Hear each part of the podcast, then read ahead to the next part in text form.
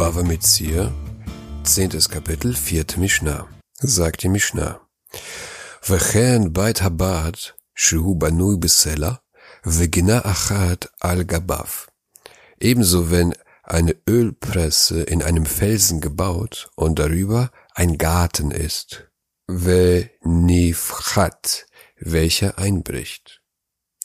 Das Dach des Zimmers, wo die Ölpresse stand, ist eingebrochen, so dass der Gartenbesitzer in seinem Garten nichts sehen kann. Hari bal hagina yoret v'zorea lemata ad shiyase levet badokafin, so dass der Gartenbesitzer heruntergehen und unten sehen, bis der andere über seine Ölpresse Wölbungen macht. Der Besitzer, der Besitzer des Gartens darf die Etage mit der Ölpresse zum Pflanzen benutzen.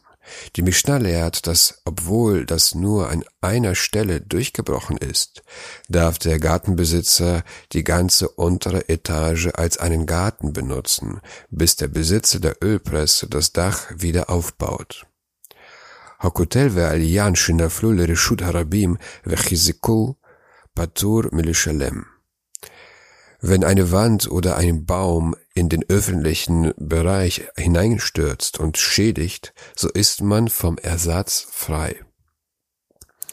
Wenn eine Wand oder ein Baum auf eine öffentliche Straße fällt, so hat der Besitzer keine Schuld, weil es ein unabwendbarer Unfall war.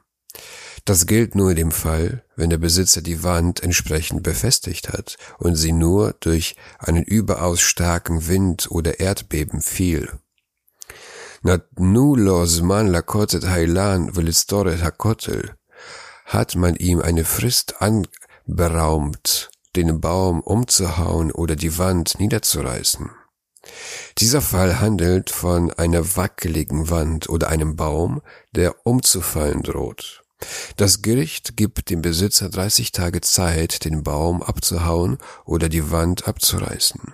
Wenn der Flu betoch Hasman patur und sie sind während dieser Frist umgefallen, so ist er frei.